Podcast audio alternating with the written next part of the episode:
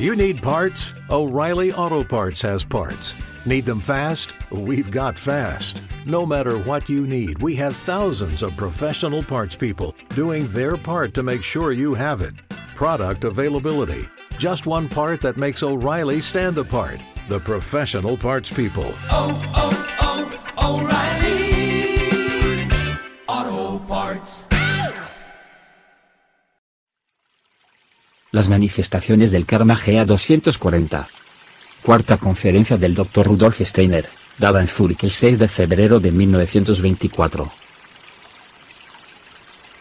A partir de varias fuentes antroposóficas, ustedes conocen la significación de los cuerpos celestes para la existencia del hombre y hoy hablaré de un aspecto particular de este tema.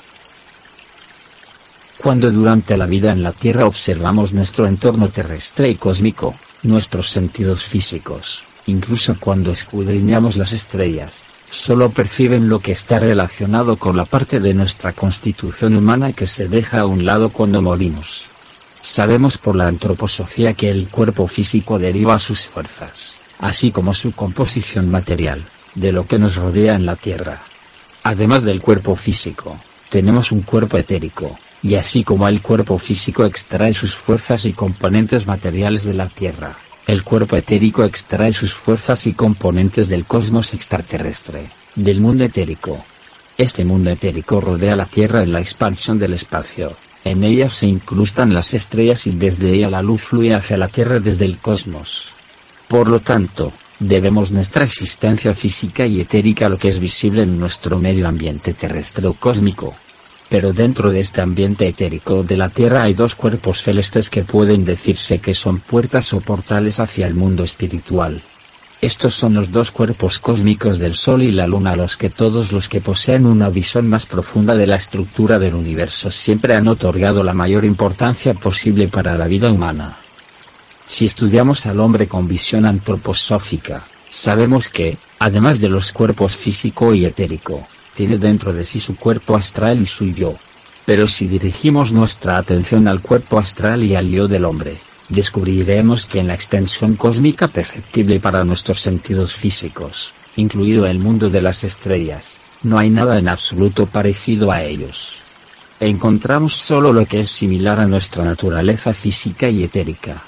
En todo el universo amplio, real o potencialmente visible para nuestros sentidos o comprensible para el intelecto, no hay nada que proporcione fuerzas o componentes para nuestro cuerpo astral y el yo.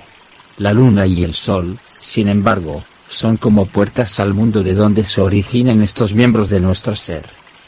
Saben que en mi libro La ciencia oculta y otros escritos, se hace referencia al tiempo en el que la luna física se separó de la Tierra con la que una vez había formado un solo cuerpo en el cosmos. Pero esta separación física y etérica no es el único asunto del que deberíamos preocuparnos en relación con la existencia de la luna y de la vida humana. La separación de la luna es un hecho espiritual muy significativo. A menudo he dicho que en tiempos muy antiguos el hombre poseía una sabiduría primordial. Hoy estamos muy orgullosos de nuestra perspicacia intelectual, del conocimiento basado en la razón y la observación. Este tipo de conocimiento no lo poseía la humanidad primitiva. La Tierra y el hombre junto con la ella, necesariamente tuvieron que desarrollarse hasta cierto grado antes de que tal conocimiento fuera posible. Sin este desarrollo, el hombre no habría podido usar su cuerpo físico y su delicado sistema nervioso para adquirir el conocimiento intelectual. El conocimiento primordial que poseía el hombre era un conocimiento instintivo, expresado en una forma completamente diferente de la adoptada por la erudición moderna. Lo que los hombres sabían acerca de los misterios del mundo en aquellos tiempos antiguos se expresaba en un lenguaje poético de gran majestad y lo que la tradición ha preservado o puede descubrir en los registros existentes no es más que un eco del poder de esa antigua sabiduría. Bien podemos llenarnos de asombro de cuando estudiamos los Vedas o la filosofía Vedanta, podemos maravillarnos con los versos gloriosos del Bhagavad Gita y reconocer la sublimidad de todas estas obras, pero debe recordarse que son solo los últimos brotes de algo infinitamente más grande y poderoso. Los hombres debían esta sabiduría al hecho de que vivían en comunión con seres cuya existencia estaba en un nivel más elevado que el de la humanidad moderna y naturalmente también de la humanidad de aquellos días. Estos seres no tenían un cuerpo físico comparable con el del hombre de hoy, se movían alrededor de la Tierra en cuerpos etéricos, pero compartían una vida en común con la humanidad. Como no tenían cuerpo físico, estos seres no estaban capacitados para conversar con los hombres en la forma en que una persona conversa con otra hoy.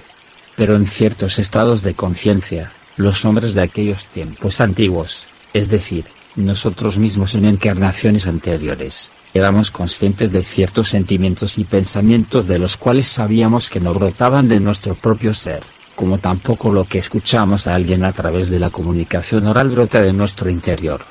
El conocimiento mucho más elevado y poderoso que poseían estos seres etéricos era como si estuviera inspirado en los hombres de una manera espiritual. Así pues, en encarnaciones anteriores en los periodos primitivos de la existencia de la Tierra, estábamos en comunión con seres no físicos. Estos seres ya no están y desde hace largas edades no han tomado parte de la vida terrenal se han retirado de las interrelaciones con los hombres y solo se han conservado unos pocos restos de los secretos del mundo que una vez se revelaron a través de estos seres en el pasado remoto. Además, se puede decir con verdad que incluso estos pocos remanentes no se comprenden realmente. ¿A qué lugar, entonces, se han retirado estos seres del pasado antiguo? Cuando la luna física se separó de la Tierra, estos seres la siguieron hasta el universo.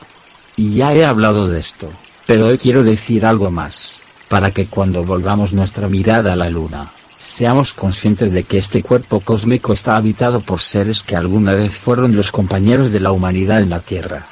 Puede parecer que estos seres no tienen ninguna conexión con el hombre que vive en la Tierra en su cuerpo físico, sin embargo, hay una conexión y es de esto de lo que quiero hablar.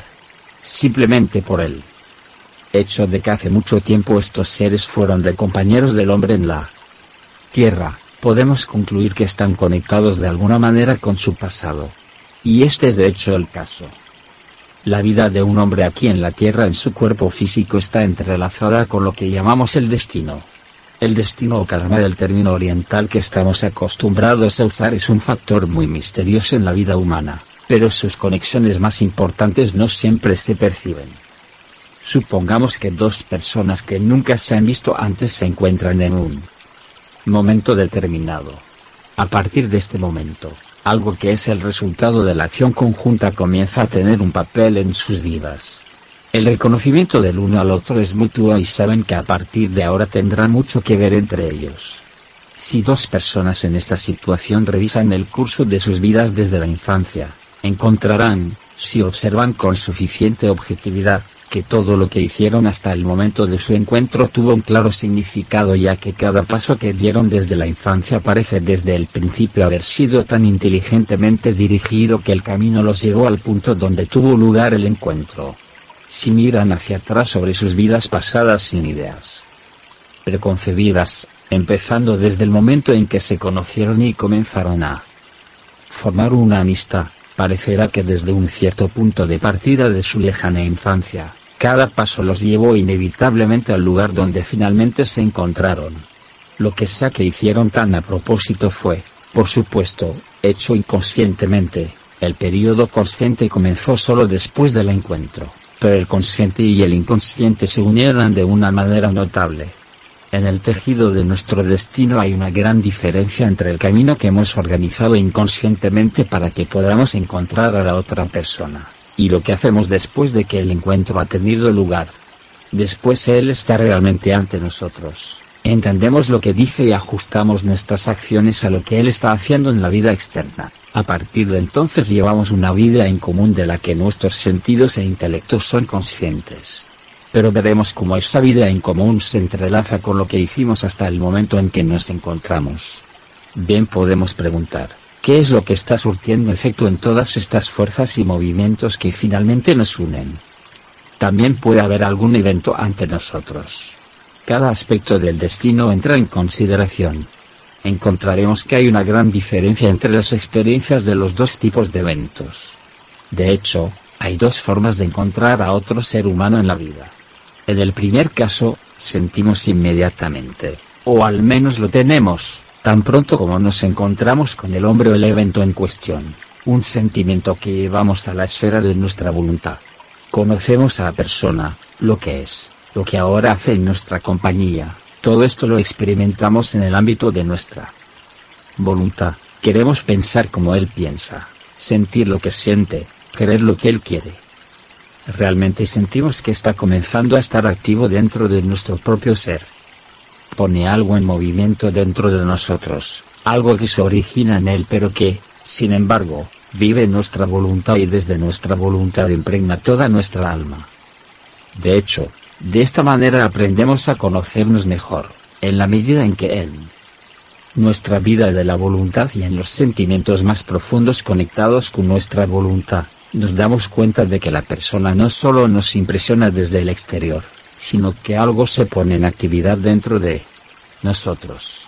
Esa es una forma en que nuestro encuentro destinado con otro ser humano tiene efecto. En otro caso, estamos menos agitados interiormente por causa de conocer a alguien, observamos a la persona más desde el exterior, formándonos una opinión sobre él según sea la impresión que causa sobre nuestra inteligencia sobre nuestro sentido estético. Hay una gran diferencia entre estos dos tipos de conocimiento.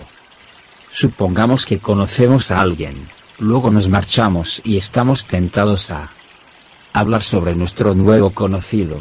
Habrá una diferencia notable en la forma en que hablamos sobre las diferentes personas que conocemos. En una ocasión, la forma en que hablamos hace que sea obvio para otros que estamos poniendo algo de nosotros mismos en nuestras palabras. Podemos hablar de la otra persona como si fuera guapo, pero en realidad él es todo lo contrario y aquellos que están escuchando simplemente no pueden entender por qué hablamos de él como lo hacemos. Les parece que es lo contrario de la buena apariencia. Por lo tanto, no pueden entender cómo alguien puede entusiasmarse con él. Pero no nos preocupa en lo más mínimo lo que otros pueden ver en él desde un punto de vista estético. No estamos hablando de la impresión que nos produce desde afuera. Estamos hablando del efecto interno que despierta en nosotros y lo que decimos acerca de él no tiene que coincidir con la impresión que causa sobre los demás. En otros casos el hecho de conocer, es diferente. Tenemos buen ojo para ver si es guapo o lo contrario. Por la manera en que hablamos, está claro que aquí las impresiones que ha causado a nuestro intelecto, nuestros sentidos y nuestro juicio estético han sido el criterio. Podemos, por ejemplo, referirnos a él como un buen tipo. Saben muy bien que hay conocidos de quienes nunca se nos ocurriría hablar de esta manera tan superficial. El lenguaje real que utilizamos es tal que otras personas entenderán de inmediato lo que queremos decir, si conocen al individuo lo van a conocer más adelante. Es un hecho simple que estas son dos formas de describir a las personas que conocemos. El primer caso indica que cuando nos encontramos con el individuo en cuestión, la existencia que compartimos en la vida terrenal anterior se establece dentro de nosotros, algo está apuntando a encarnaciones anteriores cuando vivíamos en la compañía del otro. En el segundo caso juzgamos externamente, expresamos nuestras opiniones de una manera que otros puedan entender inmediatamente, debido a que no estábamos juntos en una vida terrenal anterior, sino que tal vez lo hayamos encontrado por primera vez en la encarnación presente. Si la percepción espiritual nos permite penetrar en lo que subyace en la raíz del destino que se revela en una forma tan definida en el primer caso, encontraremos lo siguiente.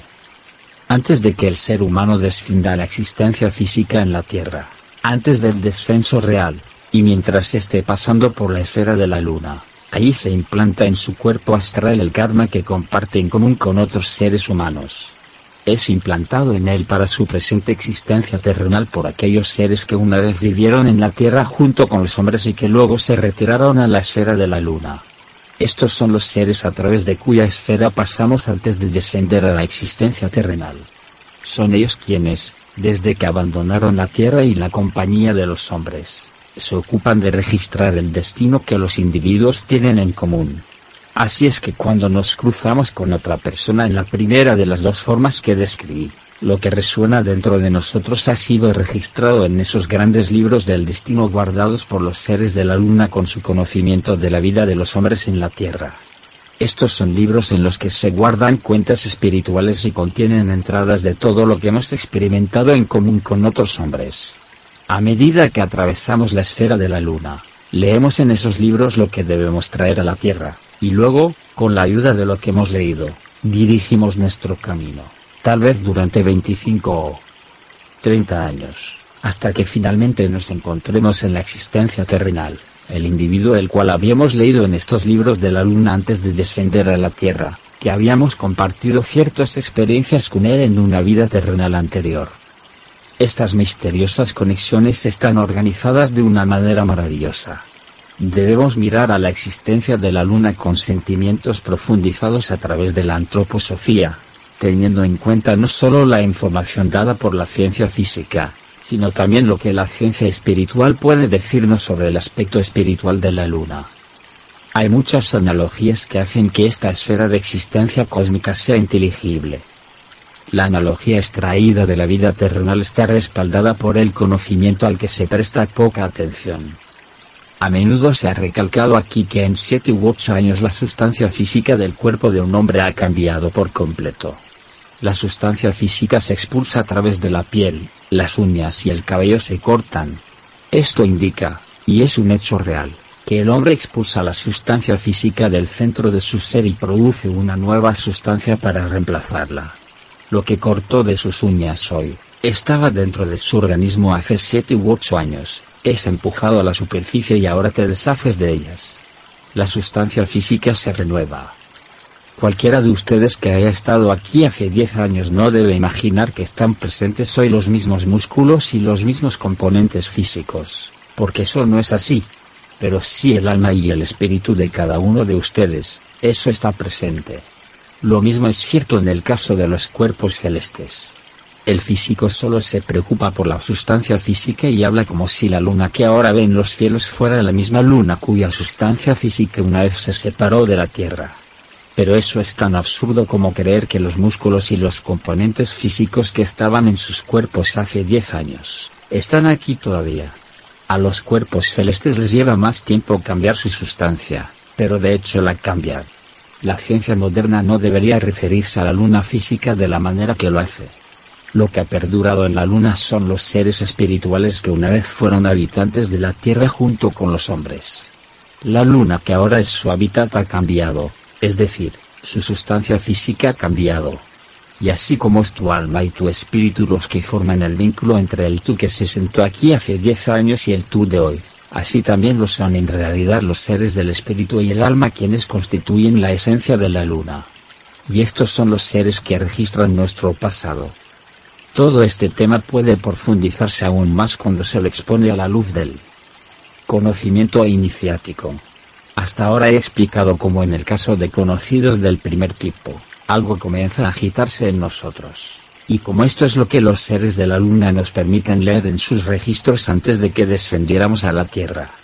Un iniciado tiene una experiencia muy diferente de un encuentro de este tipo. Él, como los demás, conoce a otros seres humanos durante su vida, pero mientras que un hombre con conciencia ordinaria simplemente tiene la sensación de que lleva al otro ser humano a la esfera de su voluntad y no lo juzga solo por la impresión externa que causa, el iniciado.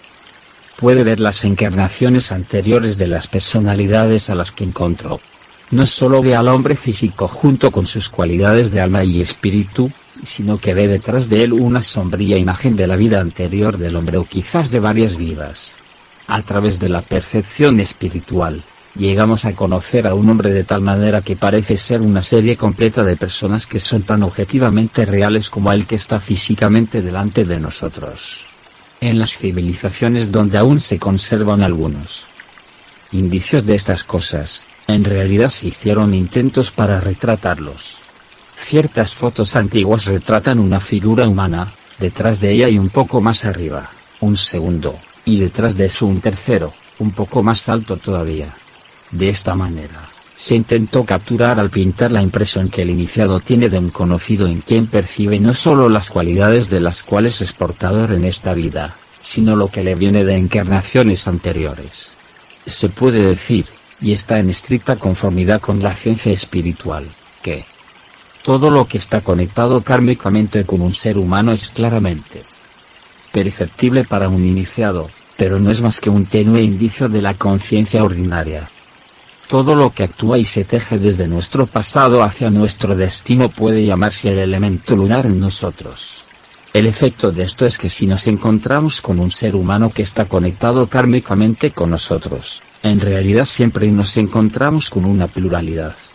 Para el iniciado, esto significa el conocimiento de un número de seres humanos en una o al menos en varias vidas humanas, y este reconocimiento de las vidas anteriores es tan vivido para él como el de la vida presente.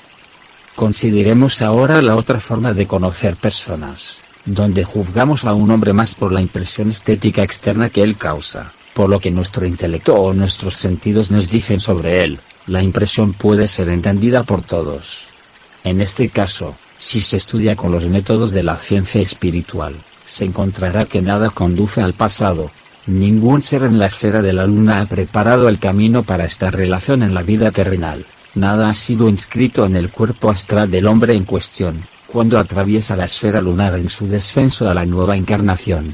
Aquí trabajan otras fuerzas, fuerzas del alma y del espíritu conectadas con la existencia del sol, en esta segunda otra forma de conocer personas, las fuerzas del sol, las fuerzas del alma y del espíritu, fijen el destino desde un lado diferente. Nuevamente, si somos capaces de una visión espiritual, lo que nos guía a los seres humanos con quienes hemos realizado algo conjuntamente en vidas pasadas, se experimenta, como si estuviera escondido en una noche oscura y misteriosa.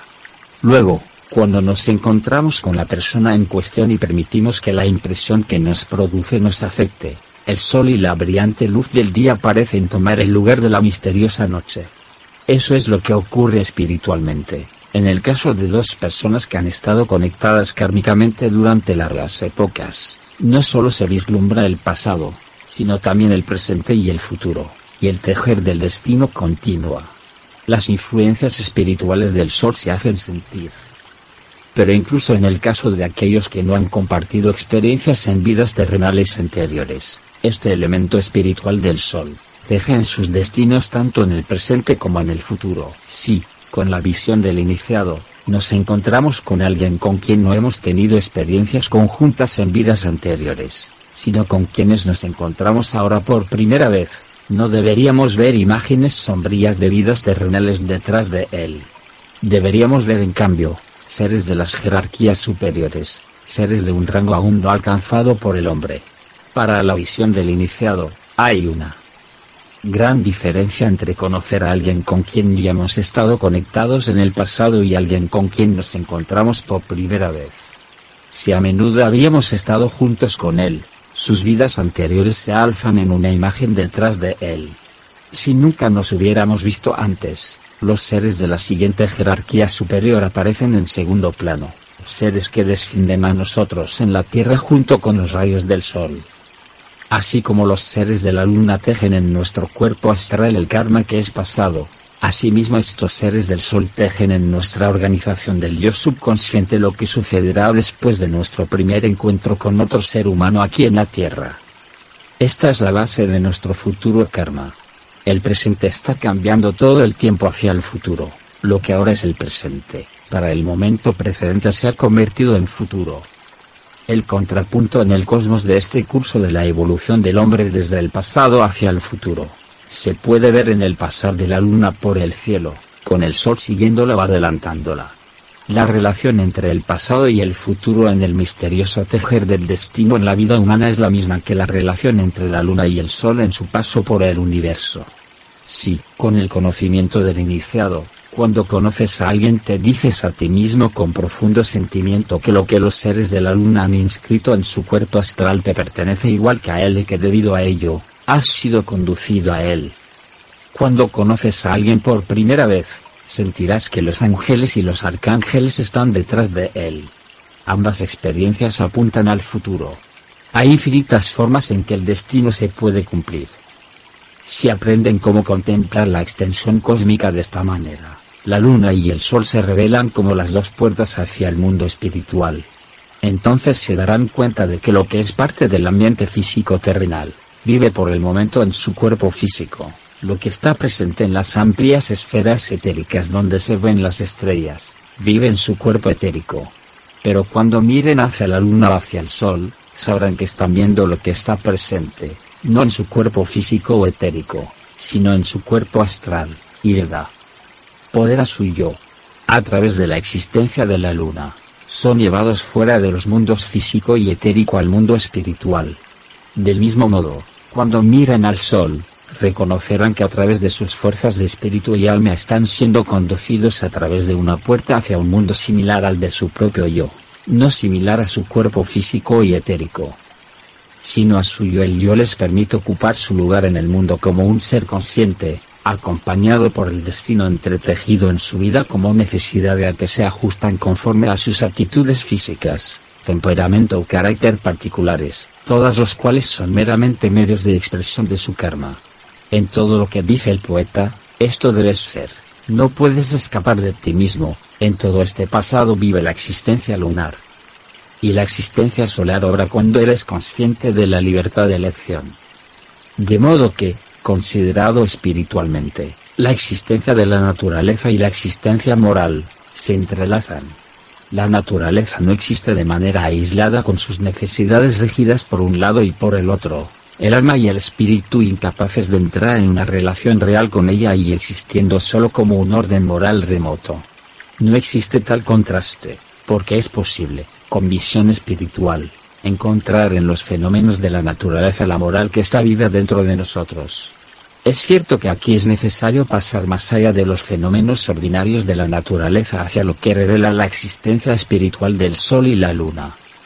Una visión de este tipo nos permite ascender desde una existencia natural a una existencia como seres de alma y espíritu. También es posible, aunque no con la conciencia ordinaria, percibir en nuestro entorno terrenal o cósmico las causas de las enfermedades que puedan sobrevenirnos. En sí mismo, nuestro organismo es saludable, puesto que nace de su yo saludable, su cuerpo astral saludable y también de un mundo etéreo saludable.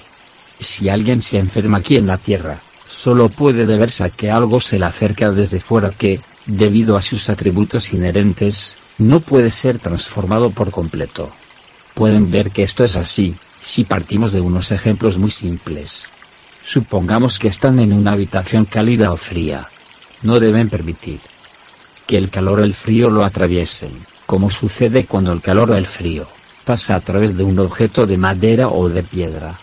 Ustedes absorben y convierten el calor externo que actúa simplemente como un estímulo. Ustedes mismos generan en su propio organismo esa calidez que tienen dentro.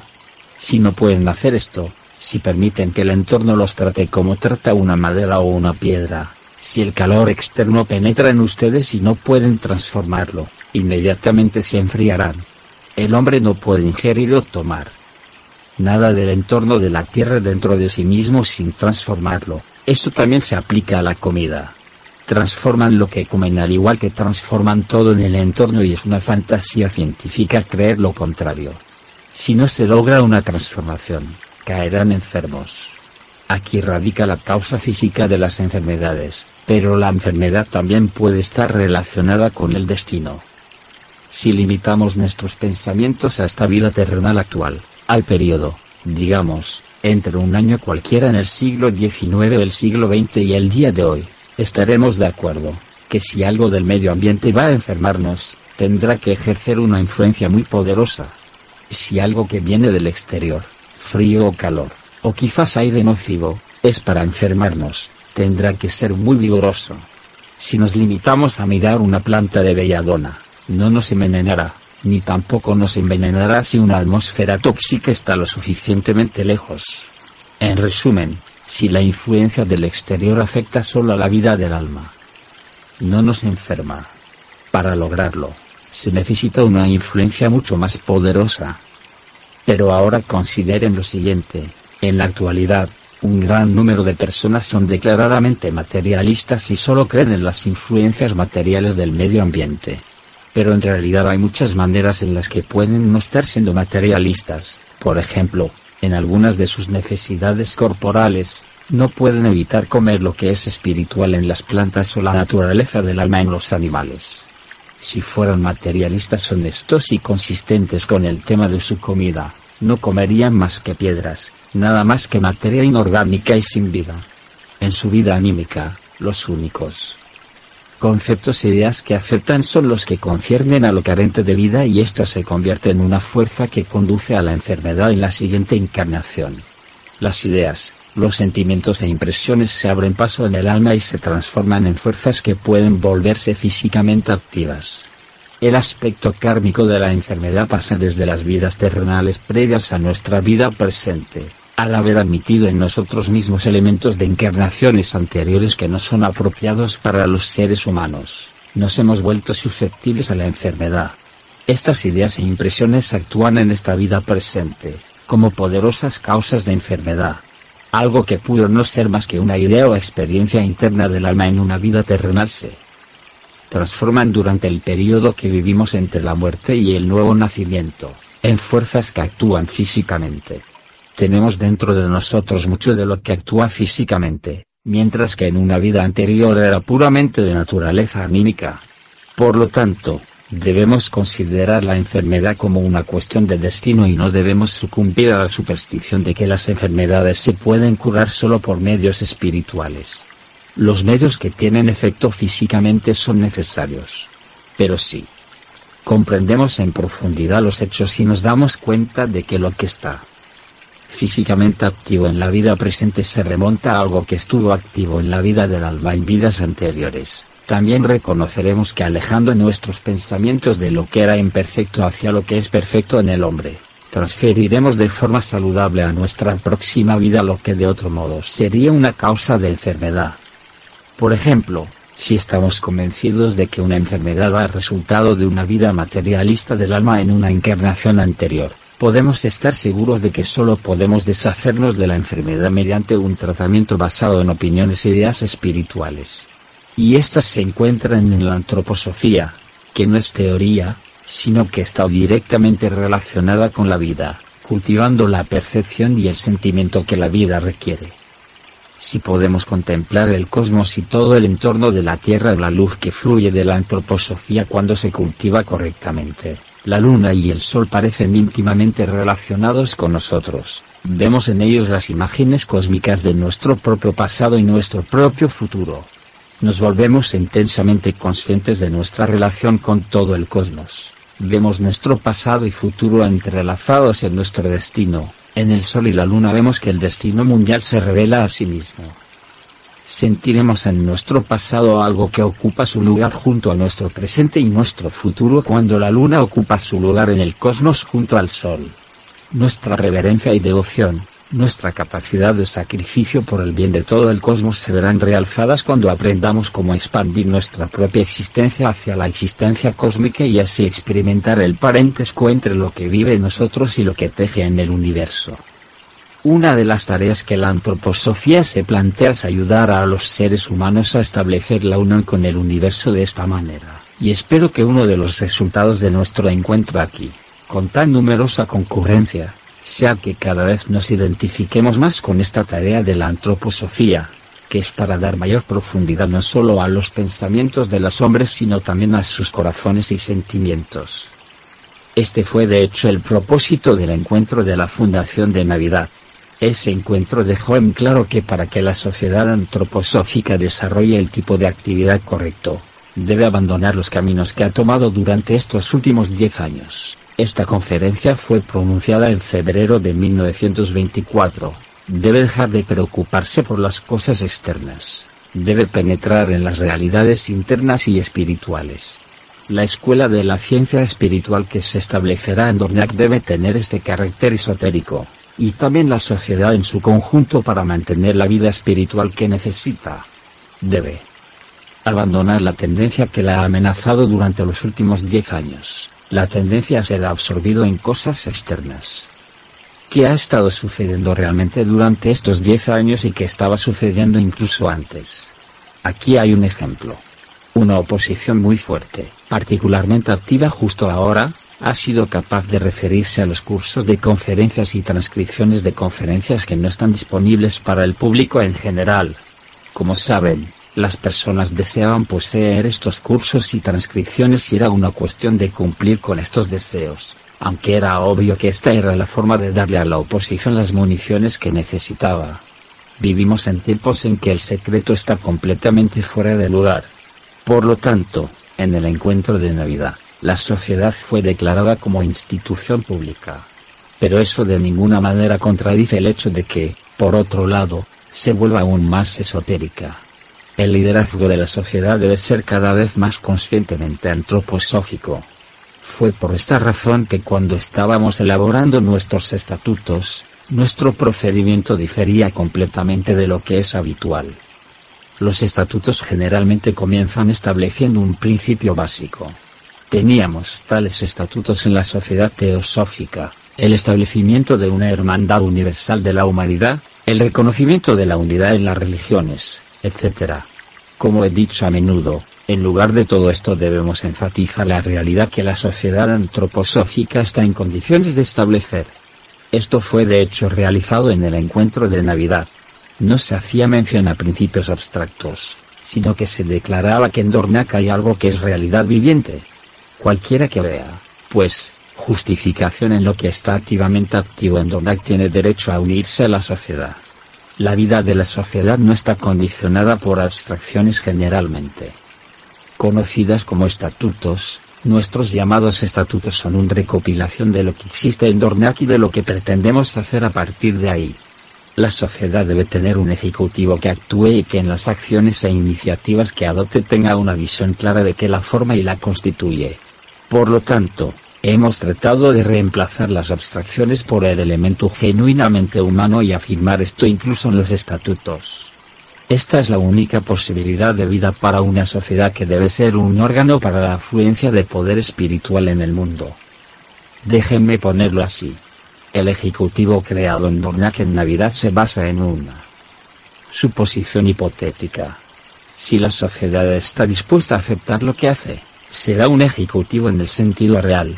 Si la sociedad no está dispuesta, entonces el ejecutivo no será nada, solo puede ser aceptado como el centro de la actividad vital. No puedo dar más que breves indicaciones en este momento, todo lo demás se expondrá claramente en la hoja de noticias. se ha hecho un verdadero intento mediante el encuentro de Navidad por traer un nuevo espíritu a la sociedad, pero es esencial que se comprenda la naturaleza de este nuevo espíritu.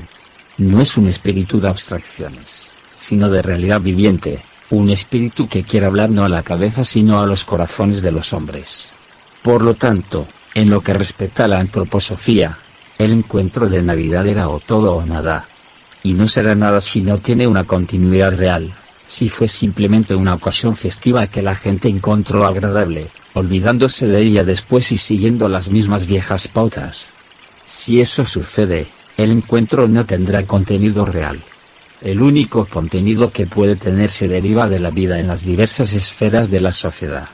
Se convertirá en realidad solo en virtud de lo que sucede a través de su impulso en la vida de la sociedad antroposófica. El encuentro de Navidad se convierte en realidad solo a través de sus consecuencias y efectos. Una cierta responsabilidad está involucrada en el alma meramente, cuando se dirige la atención al encuentro de Navidad, la responsabilidad de hacerlo realidad, de lo contrario, como fundamento, se retirará de la existencia terrenal y seguirá el mismo camino que los seres de la luna de los que he hablado hoy. En cierto sentido, el impulso del encuentro de la fundación de Navidad estaba realmente en el mundo. Si se volverá efectivo en la vida depende de si su impulso continúa.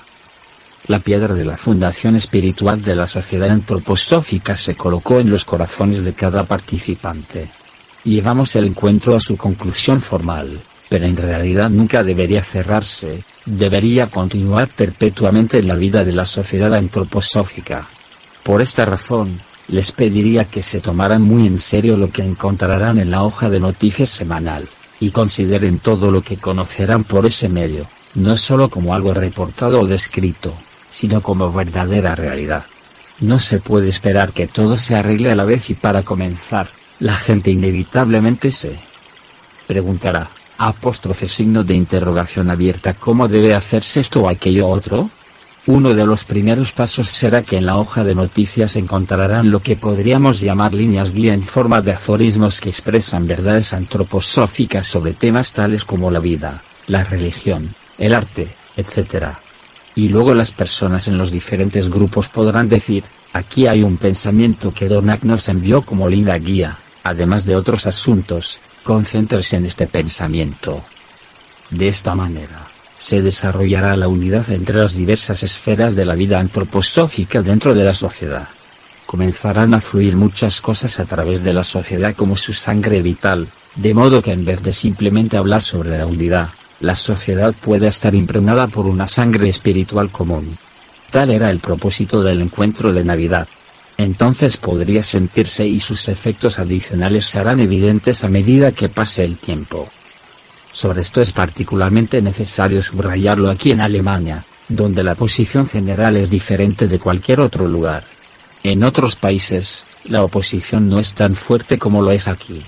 Si surge en otro lugar, generalmente se puede ver que es importada desde aquí, aunque hay cierto tipo de oposición en todas partes, especialmente en las cercanías de Dornach.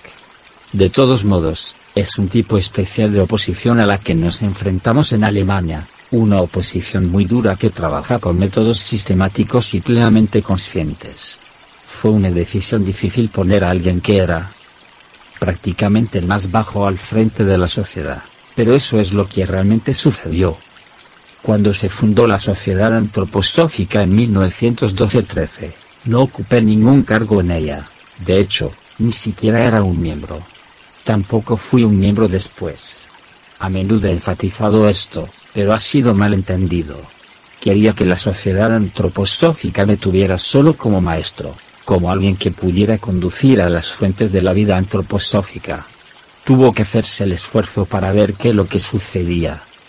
Lo que sucedió es que a la edad en que la gente suele jubilarse, tuve que comenzar, porque de hecho considero que el encuentro de Navidad es un comienzo, un comienzo genuino en la vida, y me gustaría que ustedes también sintieran que estamos en un comienzo. Si se sienten así, entonces pueden esperar resultados a partir de este comienzo en el que hay grandes posibilidades. Me he convertido en miembro solo por necesidad, de hecho en presidente de la Sociedad Antroposófica, y espero sinceramente que se haga realidad el significativo encuentro de Navidad. Si esto ocurre, tal vez sea posible como resultado de este intento y con la cooperación de todos, que lo que saldrá de Dornac, fluya una auténtica vida antroposófica a través de la sociedad. En este espíritu, y es sobre este espíritu que dependerá todo en la sociedad, quisiera responder de manera muy cordial a la bienvenida que me dio el doctor Colisco, con motivo de mi primera visita aquí desde el encuentro de Navidad. Me gustaría responder con la misma calidez para que podamos trabajar juntos en el espíritu del encuentro de Navidad de tal manera que el impulso que se da nunca deje de estar activo entre los antroposófos que genuinamente se esfuerzan por comprender lo que significa la vida antroposófica. La influencia de la reunión de Dornach y el espíritu que tratamos de invocar estarán siempre presentes si hay devoción y comprensión perceptiva entre los miembros. Trabajemos pues juntos, dándonos cuenta del profundo significado de la reunión de Dornach no lo tratemos nunca con indiferencia, sino considerándolo como un impulso que penetra profundamente en nuestros corazones. La reunión de Dornach habrá sido mucho más que una semana de fiesta. Será un impulso que afectará al mundo entero y al destino del hombre. Y ese es el impulso correcto para todo el trabajo y la actividad antroposófica.